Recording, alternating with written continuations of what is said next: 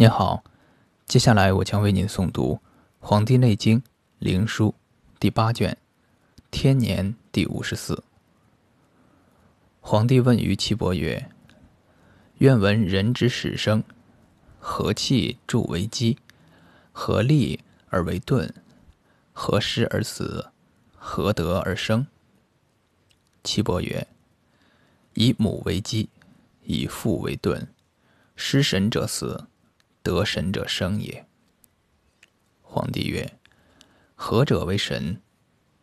岐伯曰：“血气已和，营卫已通，五脏已成，神气摄心，魂魄必聚，乃成为人。”皇帝曰：“人之寿夭各不同，或夭寿，或猝死，或病久，愿闻其道。”岐伯曰：“五脏坚固，血脉和调，肌肉泄力，皮肤致密，营卫之行，不失其常；呼吸微徐，气以度行。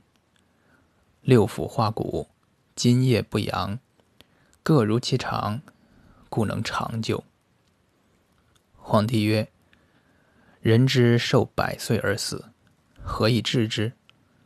岐伯曰：“使稻穗以长，积强膏以方，通调营卫，三步三里起，骨高肉满，百岁乃得终。”皇帝曰：“其气之盛衰，以致其死，可得闻乎？”岐伯曰：“人生十岁，五脏始定，血气已通。”其气在下，故好走。二十岁，血气始盛，肌肉方长，故好屈。三十岁，五脏大定，肌肉坚固，血脉盛满，故好步。四十岁，五脏六腑十二经脉，皆大盛以平定。凑离史书，荣华颓落。发颇斑白，平盛不摇，故好坐。五十岁，肝气始衰，肝液始薄，胆汁始灭，目始不明。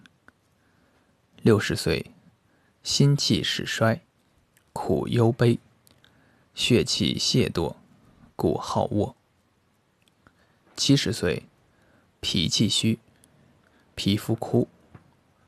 八十岁，肺气衰，魄离，故言善恶。九十岁，肾气交，四脏经脉空虚。百岁，五脏皆虚，神气皆去，形骸独居而终矣。皇帝曰：“岂不能终寿而死者，何如？”